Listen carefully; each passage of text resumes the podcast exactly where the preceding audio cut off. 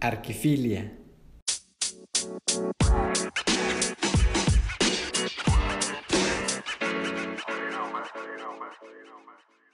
Soy Abraham Cota Paredes, soy arquitecto desde hace 11 años y me dedico a, compartir. Bueno, soy Alejandro Trigos, eh, cineasta. Bueno, me, defino como una persona creativa, eh, dedicada al cine, que es principalmente donde proyecto mis ideas. Sí, buenas tardes, soy Jorge Luis Hernández, eh, tengo una firma llamada Hernández Silva Arquitectos. la firma se fundó en, por ahí en el 88 y bueno, no queda más que agradecer la invitación. Sale. Álvaro Morales. Ya. Hola, ¿qué tal? Bienvenidos al proceso creativo de Arquifilia. El día de hoy con un formato diferente. Para nadie es ajeno ya los momentos que a nivel mundial estamos viviendo, desafortunadamente. Y bueno, pues tratar en la medida de lo posible que la vida continúe. Quienes de momento somos afortunados y podemos quedarnos en casa, hagámoslo. Sigamos las recomendaciones de nuestras autoridades y de la Organización Mundial de la Salud por aquellos aquella gran mayoría que desafortunadamente no pueden hacerlo. Quienes nos dedicamos a la industria de la arquitectura y la construcción sabemos que la cancelación en este momento pues de un proyecto o de una obra significa y significará cambios sustanciales, trabajo que no tendremos por los próximos seis meses, un año o quizá más tiempo. Así es que pues hoy decidimos enfocarnos en lo positivo, la vida continúa y no quisimos dejar pasar nuestra producción quincenal del podcast Hoy les presentamos en especial Carlos Lazala y yo pues una charla acerca de las opiniones de nuestros invitados. Era un poco amplia para platicarla toda en un episodio, así que pues la hemos dividido de tal forma como asistieron a nuestro programa. Eh, charlaremos del arquitecto Branco Taparedes, del cineasta Alejandro Trigos, lo recordarán, del arquitecto Jorge Luis Hernández Silva, por supuesto, de Hernández Silva Arquitectos, y del arquitecto Álvaro Morales de la firma Chauri Morales Arquitectos. En la siguiente emisión me acompañará Guillermo Orozco y Orozco y en el mismo ejercicio con el resto de los invitados pues hablaremos del arquitecto Rafael Plasencia, del arquitecto Ricardo Agraz, eh, de la interiorista Victoria Plasencia, del arquitecto Lucio Muñain y bueno, del arquitecto y fotógrafo César Bejas. Muchas gracias por escucharnos. Les deseo de todo corazón salud para ustedes y sus familias y que salgamos fortalecidos de esta adversidad. Mi nombre es Berta Lazala. Bienvenidos y gracias por escucharnos.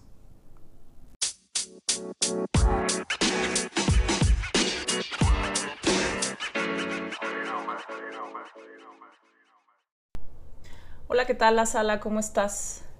Muy bien, gracias. Carlos La Sala, me equivoqué. Estamos aquí en el podcast El proceso creativo de Arquifilia. Gracias, querido Carlos, por estar aquí. Para quien no lo sabe, bueno, casi casi digo mi amor, porque bueno, perdóname, Carlos y yo, este, estamos casados, como mucha gente que nos escucha lo sabe. Y bueno, pues ahora estamos aquí eh, en casa grabando el podcast, eh, justamente porque estamos en el día 22 de la cuarentena por el COVID-19. Así es. Así es, de hecho este día 22 de la cuarentena fue parte de lo que eh, nos hizo el, programa que teníamos de invitados. Hubo que posponerlo, entonces eh, no tenemos otra alternativa más que escucharnos, entre, nosotros. Convivir entre nosotros como todas las casas, yo creo, en este momento. Primero, primero hablaremos de, eh, de los invitados que hemos tenido, este, tú y yo, y luego le tocará a Memo hablar de otros de ellos. Así es. A Guillermo Orozco. A Guillermo Orozco. Estamos, eh, bueno, pues ustedes ya lo saben, Arquifilia es parte de la Sala Más Orozco Arquitectos. Eh, a, sus, a sus órdenes aquí Carlos y Berta La Sala y la otra parte es justamente eh, Memo que dice Carlos Guillermo Orozco, ¿sale? Así es. Oye, ¿cuáles son los, recordarás, eh, los invitados que hemos tenido, excelentes arquitectos, un maravilloso director de cine, una estupenda interiorista y te parece si vamos hablando un poco de ellos según fueron eh, acompañándonos aquí en el podcast. Encantado, encantado, me parece una excelente idea. Ok, me parece muy bien. Bueno, recuerdo que el listón inaugural lo, lo cortó Abraham Cota Paredes. Así es.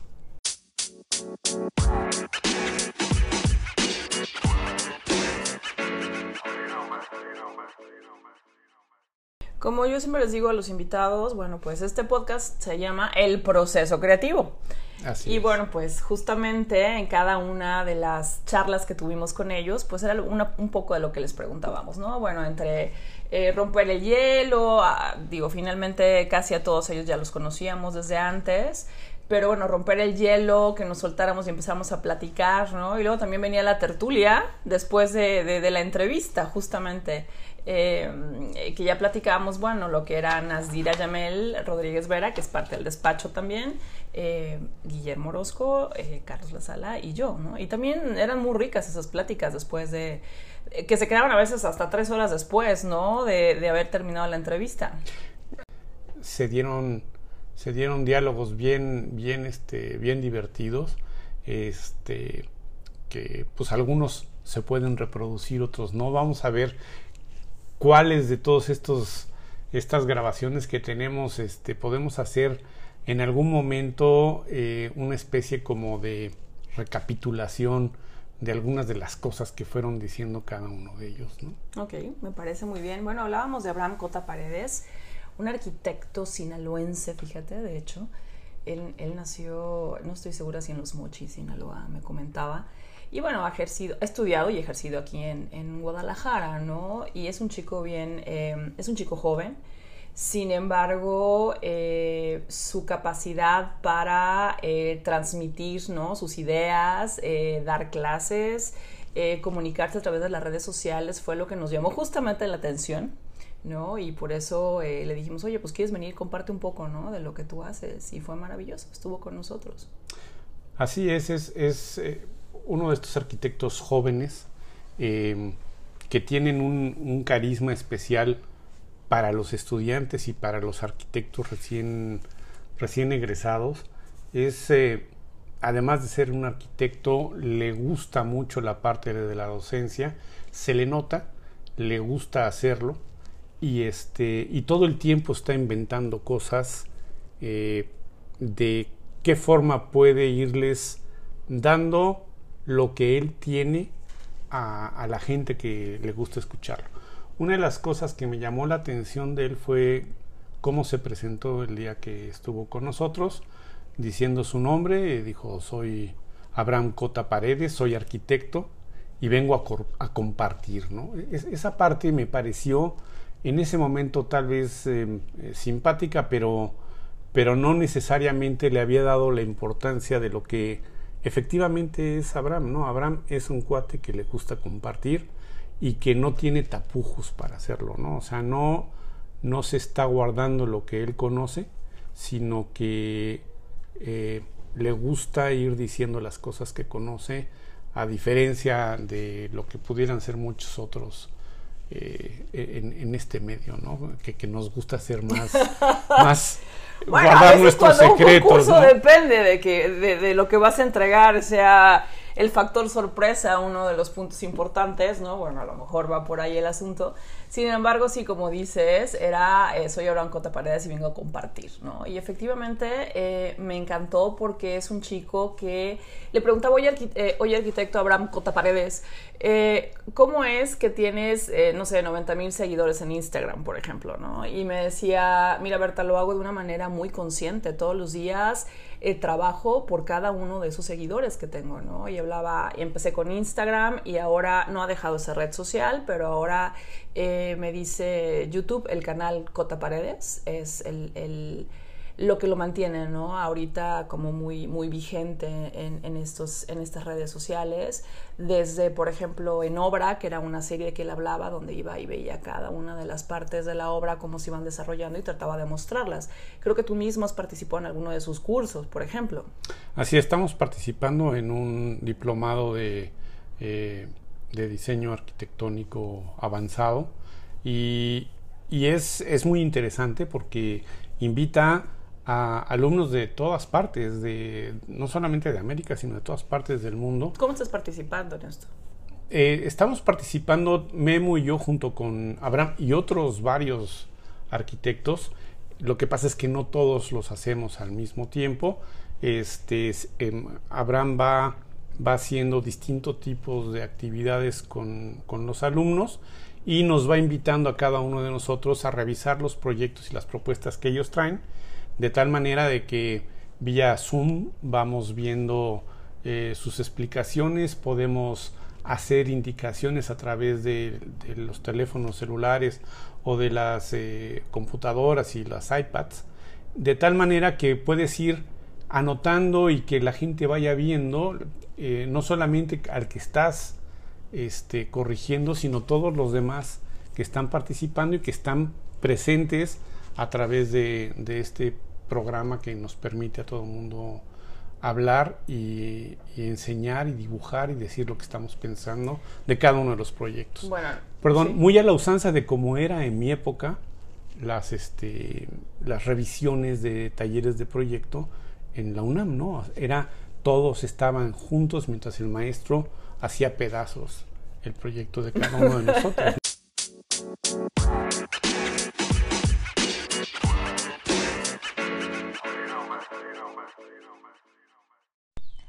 Una de las cosas que nos decía Abraham era que él trataba de proyectar los sentimientos en su obra arquitectónica.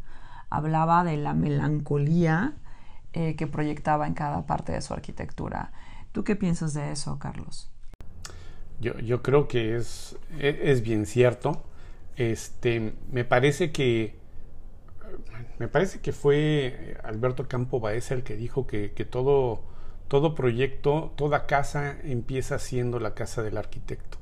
Y luego, con el tiempo y conforme el propietario va interviniendo en las revisiones de este proyecto, eh, se, van quitando cosas típicas y propias del arquitecto para empezar a, meter más cosas del propietario hasta que al final el propietario acepta algunas de las que estás tú proponiendo, la mayoría se terminan modificando a lo que él quiere, como debe de ser, y que sin embargo, al final del día siempre habrá un vestigio claro de que es un hijo nuestro el que acabamos de, de entregar, ¿no? de entregar en adopción a la familia que le corresponde. Exactamente. Eh, fíjate que Abraham decía un poco, hablaba que eh, lo suyo era, su camino era, y desde el primer día de clases hasta el, día de, hoy, eh, la pureza, ¿no? Y que ese era el camino que, él iba a recorrer en, la arquitectura. Entonces, pues bueno, ¿no? Qué interesante. Sí, yo, yo, creo, que, yo creo que es un arquitecto que, este, este proceso de la, de la arquitectura funcionalista le está llegando, digamos, eh, después de, mucho tiempo de que la arquitectura funcionalista llegó a nuestras vidas como arquitectos. Él al ser joven tiene poco tiempo de esta influencia, pero no cabe duda que, que la arquitectura funcionalista sigue siendo importante, sigue siendo importante porque te enseña dos cosas. Uno, que lo primero que tienes que cumplir es con las necesidades del cliente y que por eso debes de cumplir con todas las funciones que este sistema, que esta máquina de vivir o de habitar debe de tener en base a sus necesidades y que luego, como decía Luis Barragán, hay que dar ese paso más en el cual añadas la parte que el arquitecto eh, hace de sí para, para, generar la parte de lo que es arquitectura, ¿no? Y no dejarlo en simplemente construcción. Fíjate que algo que súper rescato de, de, la charla con Abraham eh, fue el, eh, algo que nos platicó cuando él estudió en España. Decía, em, siempre arquitecto, me enseñaron a mí que todo proyecto de arquitectura que tenía que hacer tenía que utilizar la arquitectura combinado con un medio de comunicación, ¿no? Para hacerla pública, para eh, difundirla, para expresarla, ¿no? Entonces era por eso que él, bueno, pues eh, los medios de comunicación pues ya no ponían ser las revistas quizá o los periódicos como eh, de pronto, no sé, eh, alguien, Le, Le Corbusier o alguien más estaban, buscaban patrocinadores para las fotografías de arquitectura que hacían, por ejemplo, ¿no? Y ponían ahí el carro de, de, moda o la modelo de moda o el carro último modelo.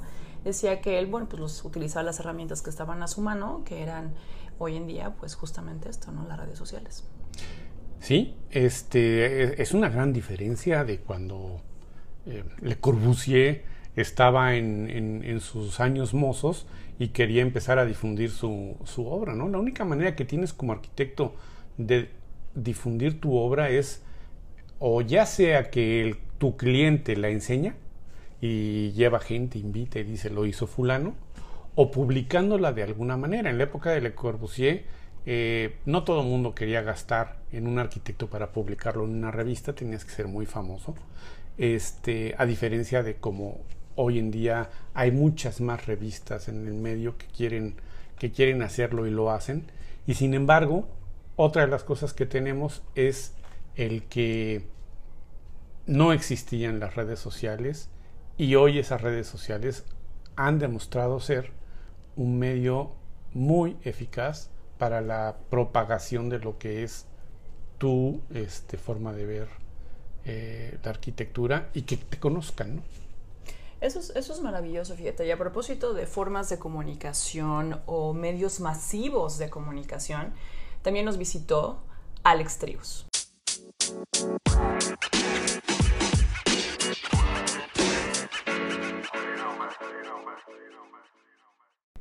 sabiendo que este podcast es un podcast que habla del proceso y los procesos creativos, una de las cosas que queríamos hacer era el no dejarlo única, única y exclusivamente para arquitectos, sino meternos en lo que eran diferentes especialidades o actividades que tengan en su quehacer diario un proceso creativo. Y hablar con un cineasta es muy interesante porque te das cuenta de cómo sus procesos creativos son procesos creativos que en algunos casos coinciden con los del arquitecto, pero en otros no, ¿no? Eh, recuérdame, ¿cómo fue que Alex fue que llegó al despacho? ¿Por qué, por, qué se involucró con nosotros? Fíjate que eh, una amiga no me digas eso, la sala. ¿Por qué? una buena, una buena amiga. Este, claro que sí, nos, una muy buena nos llamó porque necesitaba un lugar para filmar una película, necesitaban una locación.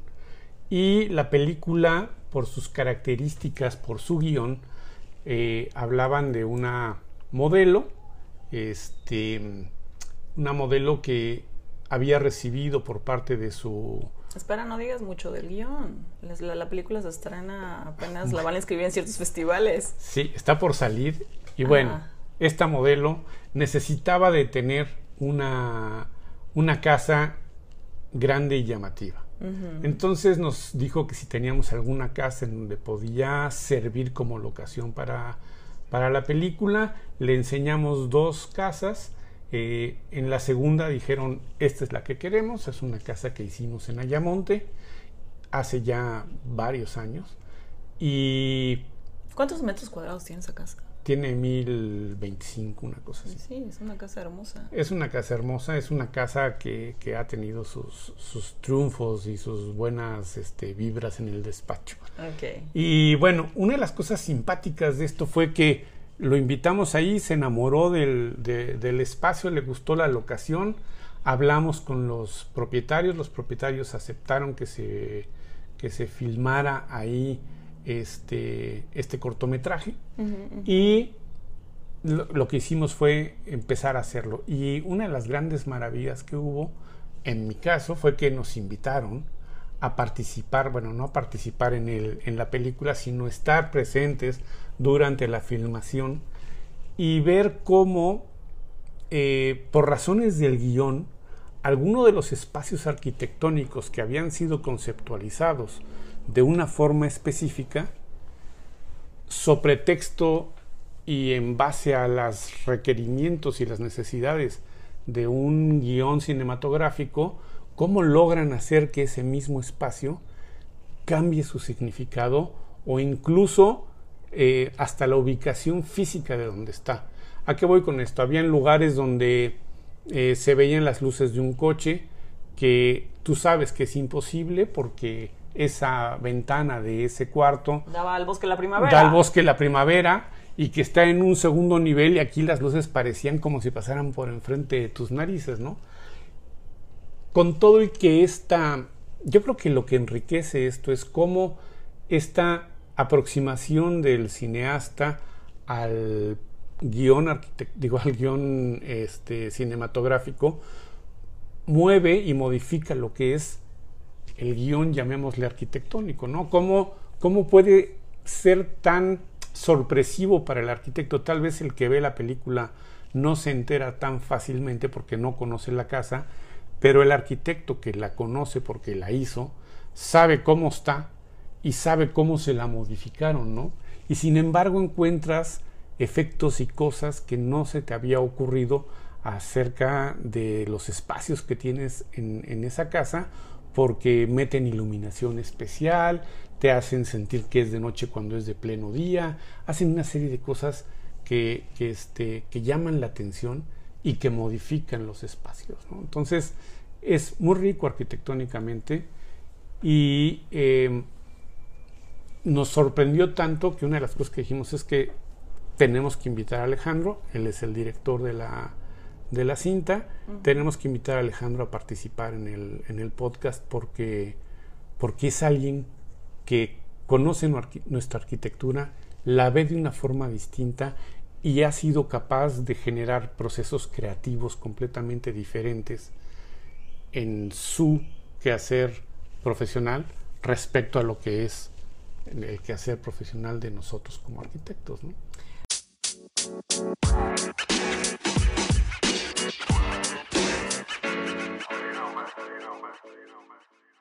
Y a propósito de gente creativa, justamente, ¿no? Que luego nos dice que le encantaría, le encantaría explorar otras áreas. Siempre me dicen de creatividad, ¿eh? Nadie me dice de pronto, bueno, sí, me gustaría ser un ingeniero químico. Nadie me ha contestado eso, ¿no? Todo el mundo me dice, obviamente, música o pintura o, o cine, o vemos la creatividad en cada uno de ellos, ¿no? Si te digo música, ¿quién me vas a decir? Pues sin duda Jorge Luis Hernández. Así es, Jorge Luis Hernández Silva, que también estuvo aquí con nosotros después de Alejandro Trigos. Y bueno, pues Jorge Luis, eh, excelente arquitecto, reconocido aquí en la escena tapatía, todo un caballero y profesional, ¿no? De la arquitectura. Y pues vino también a compartir las reflexiones con nosotros, ¿no? Eh, eh, Jorge Luis, justamente también platicábamos que le decía, oye Jorge Luis, cuéntame por qué pusiste esto y aquello en tu página, ¿no? Entonces me decía que eh, hace mucho, recientemente cuando hicimos, cuando hicimos la charla con él, tenía mucho tiempo, creo que fue en la Bienal de Arquitectura de la Academia, que no había participado. Así es. Entonces, 18 años, me decía ahora ya que me estoy acordando. Y, decía, bueno, mira, ¿sabes qué, Berta? A mí me parece que el mayor reconocimiento para un arquitecto debe de venir de la persona, de su cliente, de la persona que habita el espacio. ¿Tú, ¿Tú qué opinas de eso? No, por supuesto, o sea de hecho es, es de quien debería de venir. Es importante, el, lo más importante sin duda es el que te, te aprecie el resultado de tu proyecto a quien le hiciste la casa. A propósito de, de Jorge Luis cuando habla de la parte del cliente, le decía, oye, y no me digas que todo es miel sobre hojuelas. ¿Te ha tocado alguna vez algún cliente por ahí que una vez ya terminado el proyecto eh, te pida alguna, alguna pequeña modificación, ¿no? ¿Cómo lo tomas?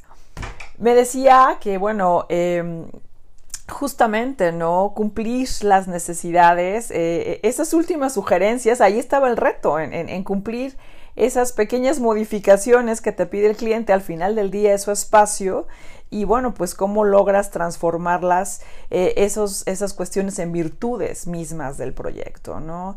Él definitivamente creía en, en cumplir las necesidades, no en los caprichos me decía, ante todo, no, si, si, un capricho viene a frivolizar la arquitectura, no estoy de acuerdo con ello, ¿no? Pero sí es em, transformar en virtudes del proyecto. Y finalmente, bueno, pues el arquitecto está para eso, para escuchar al cliente y para transformar eh, aquello que te piden en lo que la gente quiere, ¿no? En la arquitectura.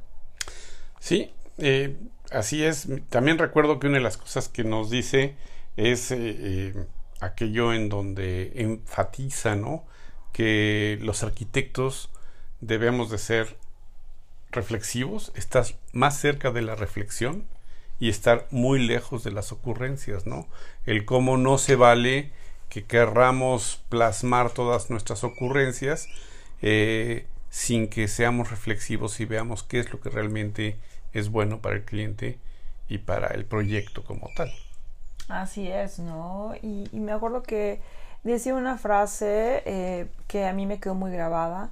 Es más loable una arquitectura que se salva a base de calidad y no de dinero. Wow.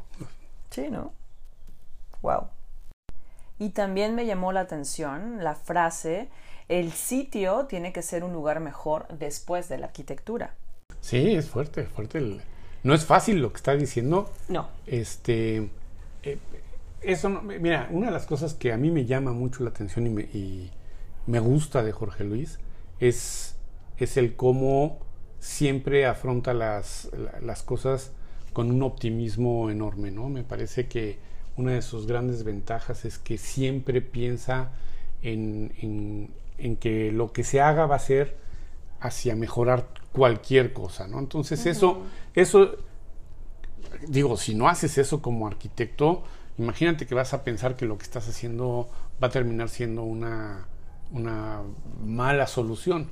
Obviamente no se puede dar en el caso de Jorge Luis. Jorge Luis es una persona que tiene muchos años, tiene una enorme trayectoria, tiene una cantidad de casas en las que te puede... Casas, edificios de todo tipo, ¿eh? este, de construcciones, digamos, para no dejar fuera ninguna de las que ha hecho, porque en todas ellas normalmente se les nota un, eh, un exquisito gusto por el detalle, por buscar que las cosas funcionen.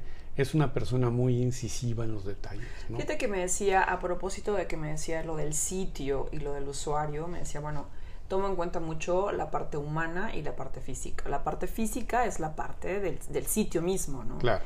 Y la parte humana, eh, me comentaba él, mira, no tan, no tan solo es el usuario del propio espacio sino para mí eh, el usuario del propio espacio eh, no es el que va a vivir dentro de, o quien va a estar ahí dentro de, las cuatro paredes, me decía, sino también el vecino, la comunidad, el contexto, ¿no? Y también lo debo de tomar en cuenta. Entonces, eso me encanta, porque cuántas veces no vemos un edificio súper alto y enorme hasta donde permitió este, los permisos del ayuntamiento o más allá y le dan una sombra tremenda a, la casa ya de al lado, ¿no? O a la construcción de al lado. Entonces, e, esa parte, esa simbiosis que dijo, a ver, sitio y usuario, y la arquitectura tiene que ser, tiene que llegar a mejorar el lugar. Fue, eh, te habla mucho eh, de la reflexión, ¿no? En, él. Y también me dijo, la arquitectura, mi arquitectura tiene que ser razonada. Entonces eso dices, bueno, ok, eso refleja mucho de él refleja, refleja mucho de él y refleja mucho de, que ya no es un arquitecto que se cuece el primer reloj. este, eso se lo ha dado la, eh, experiencia. La, experiencia y la madurez que vas adquiriendo con el tiempo. Una de las grandes ventajas que tiene la arquitectura es que es de esas profesiones que conforme pasa el tiempo te permite ir mejorando día a día no importando que tengas 90 años, ¿no? Ahí tienes a Niemeyer que murió a los ciento y cachito de años, ¿no? Este, eh, Jorge Luis se le nota maduro, se le nota que está empezando a verter en sus nuevos proyectos ese cúmulo de, de, conocimientos que han ido formando el bagaje de, de, este, no sé, de música, de pintura, de arte, de todo lo que a él le interesa y, que, y que lo está empezando a, a, derramar sobre, sobre sus obras, ¿no? Fíjate que me decía también que le gustaba mucho el arte moderno, justamente eso, ¿no? Que decía, bueno, ¿y qué más te gusta aparte de, de, la arquitectura? Evidentemente la música fue su top one, ¿no? Este, pero bueno, también me hablaba, obviamente, de su gusto por el puro, me hablaba de su gusto eh, por, por, la pintura eh, y me decía, bueno, son, son cosas que vas acumulando a través de los años y que al final del día sintetizas ¿no? en, tu obra y se lo crees, se lo crees totalmente. Sin duda, sin duda es, eso es parte de lo que, de lo que sucede y como sucede con, con, Jorge Luis, ¿no? Es, es, es el clásico arquitecto, eh, por llamarle clásico, es un arquitecto que se le nota que cada día tiene más claro su quehacer y cada día lo hace mejor. Yo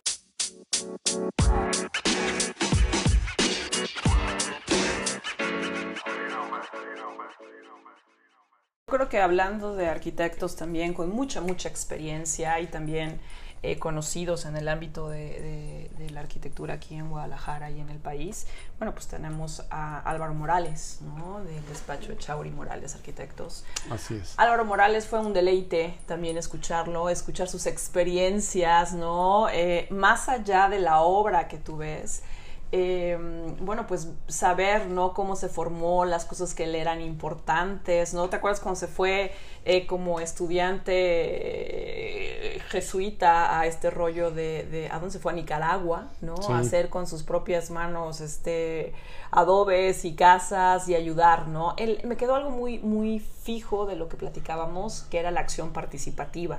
Eh, ¿Tú te acuerdas de, ese parte de comentario que él hacía? ¿no? Es que las comunidades no participan, no es una risa lo que estamos hablando de participación ciudadana, ¿no? Eso no es una verdadera acción participativa. Sí, bueno, él, nos comentaba incluso que su, su afán por participar eh, no solamente se quedó en el, en el hacer cosas este, con sus propias manos, su casa, la casa de los arquitectos que estaban ahí, la hicieron con adobes que se hicieron ellos mismos, este, y ayudaron a, poblaciones. Eh, a... Estaban en un proceso con esta cuestión del Frente Sandinista, ¿no? Así es. Era, me decía, es que salieron todos los arquitectos que en aquel entonces, bueno, pues eran la clase, eh, la clase tradicional, vaya, ¿no? Si así se le puede llamar. Eh, conservadora, entonces pues llegaron, eh, él tengo entendido que tenía un maestro jesuita, ¿no? Él ya ves que se formó en el ITESO, entonces con él se fueron varios estudiantes de arquitectura y que pasaron por allá un buen tiempo y tanto escribía en el periódico. Escribían en, un periódico. Mira, quien lo dijera, ¿no? De, temas sobre la revolución y demás. Eh, bueno, pues también ejerció ese, esa parte, ¿no? Que, que, a veces llevamos dentro los arquitectos de vamos a cambiar al mundo. Él sí lo hizo. ¿No? O por lo menos hizo, hizo buen intento por allá. Y, bueno, pues era, es, es, fantástico escuchar, ¿no? La parte de las experiencias que, que nos vinieron a contar. Hablábamos tú y yo en algún momento que a veces no sabemos lo que hay detrás de la obra, ¿no? Vemos su puente, el Matute Remus, por ejemplo, o vemos... Eh, eh, ¿Qué vemos? El Paseo Alcalde, que también, ¿no? O la plaza frente al Mercado Corona, y, no nos damos cuenta de toda la reflexión y la intención y la historia que hubo detrás de lo que hizo cada arquitecto, ¿no? Así es. Eh, le preguntaba, bueno, ¿y por qué el interés tan, el, el interés es sobre la ciudad, sobre el urbanismo, sobre la arquitectura para los demás, ¿no? Y no en particular eh, las residencias o los edificios, que bueno, también sabemos que los hacen y tienen mucha obra de ese tipo. Me decía que él estuvo 10 años eh, trabajando con Fernando González Gortázar. Entonces, que eso lo hizo pensar, ¿no? En, en la cuestión de la ciudad, ¿no? Y él también traía, obviamente, sus propias ideas. Eh, cuando regresó también de la maestría esta que hizo en España, en una de las maestrías también decía, bueno, es que yo hice algo sobre paisaje pero me dice, me dice que es paisaje. Aparte, ¿te acuerdas que era maravilloso? Se sabía todos los nombres de cada una de las plantas y de los árboles y de, bueno, en fin, al detalle. Pero no era por ahí eh, el paisaje. Dice, bueno, el paisaje porque en, en, España lo vimos a través, como el contexto, ¿no? Sí, como lo vieron la parte como paisaje urbano, Como la parte de la ciudad. Entonces, de ahí el interés en particular de él en, en este, en, este rubro. Sí, y, y parece ser también por ahí eh, me parece que fue Ricardo Agras que, nos dijo, este, si quieren conocer a alguien que sepa de, de especies. vayan con Álvaro. Sí, o por sea, supuesto. reconocido por, por, por colegas, por, el gremio. por, el gremio, por sus este, conocimientos en este, en este tema, ¿no? Sí, sí, sí, sí. Sí, este, sí es, es, es impresionante. Es un cuate que es muy agradable de escuchar. Iba a ser el arbolario de la UDG. Era, era la obra en la que estaban trabajando. Así es. estaba platicando. Así es. Sí, sí, otra de las cosas que recuerdo que hablaron Álvaro y tú fue eh, de su logotipo y estas dos flechas que son eh, divergentes en su sentido, que habla, según nos comentaba, un poco de cómo son Miguel y él. Em, esto es importante porque de ahí también nos fue llevando a la importancia que tiene el concepto en un proyecto arquitectónico, en el cual lo primero que tienen que hacer para cualquier caso es ponerse de acuerdo ellos dos. Si no se ponen de acuerdo ellos dos en el concepto, va a ser muy difícil que las cosas fluyan. Y eso es lo que logran. Al ponerse de acuerdo, el concepto fluye. Eh, fluyendo este concepto encuentran y ya se ponen de acuerdo en la dirección que debe de tomar este proyecto. Era la respuesta un poco a lo que yo le preguntaba del trabajo colaborativo. Eh, pues bueno, tú sabes que vienen arquitectos que su despacho ellos son la cabeza, pero sin embargo eh, hay gente como justamente en el, en el despacho Chauri Morales, bueno, pues son dos cabezas muy importantes, muy reconocidas ambas del mismo nivel totalmente, y era esto, ¿no? Oye, ¿cómo le haces para ponerte de acuerdo con Miguel, ¿no? Y me decía que eran bien diferentes. Sí, incluso hizo el comentario que yo creo que, que debe de, bueno, que pasa en todo este tipo de... ¿Sociedades? De sociedades en las que hay, hay momentos en los que salen chispas, ¿no? Eh, una vez que encontraron ya esta dirección, es la manera en que se han dado cuenta que se les facilita todo este proceso de... ¿Echando chispas? No, ya que, ya que eh, arreglaron esas rispideces. Rispideces, ok, sí, sí, sí, es cierto que lo decía, ¿no?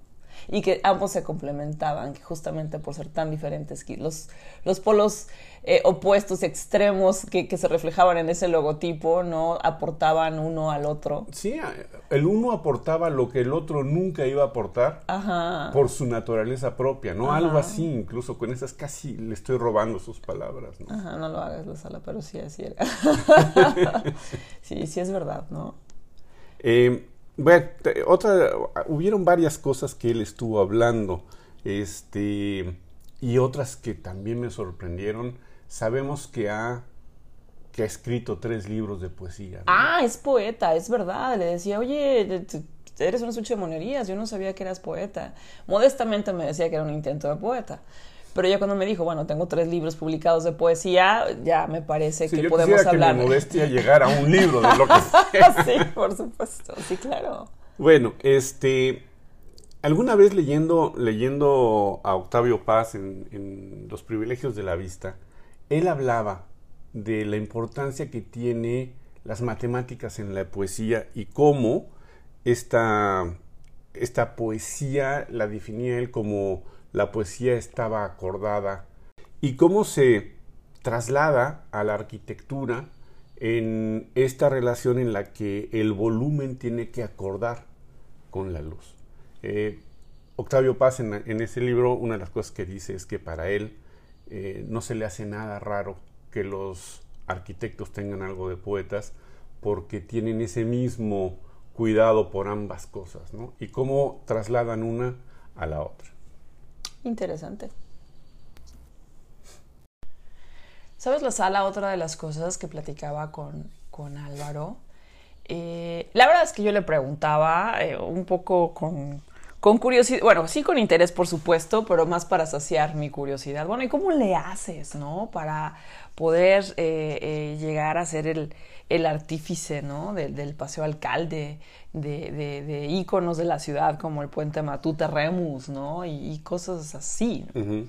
Eh, digo, quienes estamos acostumbrados a trabajar en una escala un poco más pequeña. Entonces me decía, mira, Berta, es, es fuerza de necedad, ¿no? Es eh, insistir, insistir, ver lo que hace falta, un poco lo que hablábamos, ¿no? Del concepto este de acción participativa que él traía muy en mente, que es no solamente es un concepto, creo que es un, toda una metodología desarrollada eh, que la trae muy presente siempre.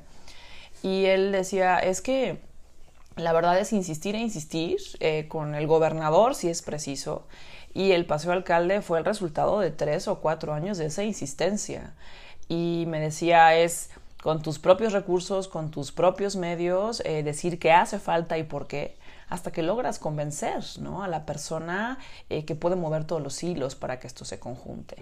Em, pero también Me decía, con tus propios medios y si después de tres o cuatro años no se dio, eh, ha sido un esfuerzo este, que no quedó de tu parte, pero sí que, que no se realiza, ¿no? Entonces, pues yo creo que ahí eh, admiro, admiro de Álvaro. Eh, evidentemente su preparación, su inteligencia, pero también su interés por la, la, comunidad, ¿no? Eh, y eso también se lo da el conocimiento. Yo me puedo interesar mucho, pero no tengo las capacidades y el conocimiento que él tiene.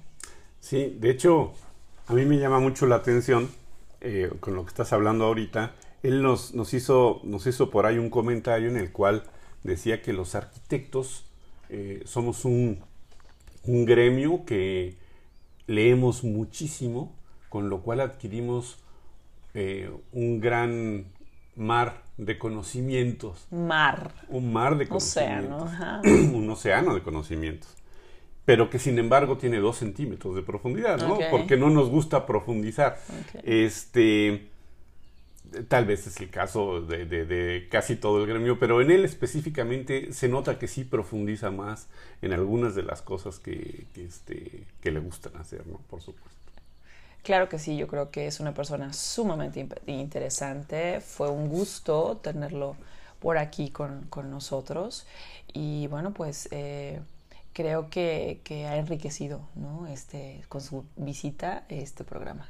Sin duda, otra, otra cosa que, que nada más quisiera comentar es esa, esa insistencia que han tenido gran parte de los arquitectos que nos han visitado en cuanto a que eh, no quiero adelantarme a los, a los eh, arquitectos que, de los que va a hablar, perdón, de los que va a hablar Memo, pero Lucio Muñain decía, a ver, a mí en toda mi vida profesional, si me han hablado dos personas, eh, son muchas, todas las demás ¿De qué hablas? Las ¿Nadie he le estado habla? buscando. Ah, ok, si le hablan para, para, para solicitarle un trabajo. ¿Cómo tienes que insistir, insistir, buscar, leerle? Pues, pero Memo te lo podrá explicar mucho más claramente cuando nos hable del tiempo que él le dedica a, todo eso, ¿no? Sí, claro que sí. Pues eh, muchas gracias, Carlos La Sala. No, hombre, gracias a ti. Este eh, ha sido un placer. Realmente y no solamente hablo de, esta conversación entre tú y yo, sino de este tiempo que le hemos dedicado a toda esta playa de, arquitectos que han sido tan eh, amables de participar con nosotros. Gracias a ellos, sobre todo, gracias a Abraham Cota Paredes, gracias a Alex Trigos, bueno, que él es cineasta, eh, gracias también a eh, Jorge Luis Hernández Silva y por supuesto a Álvaro Morales, que fueron de los que hablamos en este segmento. ¿no? Mil, mil gracias y sobre todo a las personas que nos escuchan, mucho más agradecidos todavía. Claro que sí, eh, cuídense por favor. Hasta luego, gracias. Bye.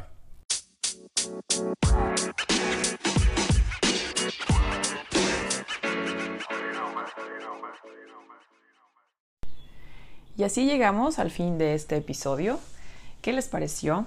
En la siguiente emisión me acompañará Guillermo Orozco y Orozco en el mismo ejercicio con el resto de nuestros invitados, el arquitecto Rafael Plasencia, el arquitecto Ricardo Agraz, la interiorista Victoria Plasencia, el arquitecto Lucio Muñain y el arquitecto y fotógrafo César Bejar. Mil, mil gracias por escucharnos. Esperemos mejores noticias sobre el COVID-19 en nuestra próxima entrega. Recuerden que publicamos podcast en Spotify los domingos, quincenalmente. Y bueno, pues me despido compartiéndoles un post que leí por ahí. La única vacuna para el coronavirus hasta hoy la hizo un arquitecto y se llama Tu casa. Gracias, mantengámonos positivos y saludables. Hasta la próxima.